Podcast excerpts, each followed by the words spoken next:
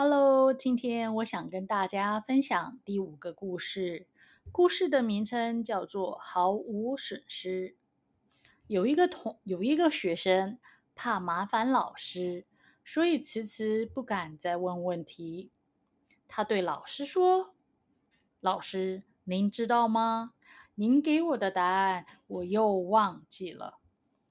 我很想再次请教您。”但想想我已经麻烦您许多次了，不敢再打扰您。老师对他说：“先去点燃一盏油灯。”学生照做了。老师接着又说：“再多取几盏油灯来，用第一盏灯去点燃它们。”学生也照做了。之后，老师便对他说：“其他的灯都由第一盏灯点燃。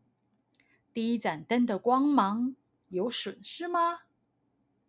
学生回答说：“没有啊。”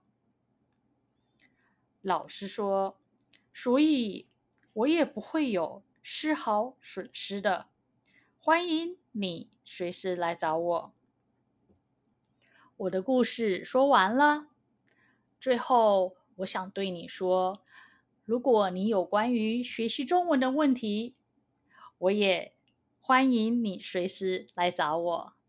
OK，今天就到这里喽。OK，拜拜。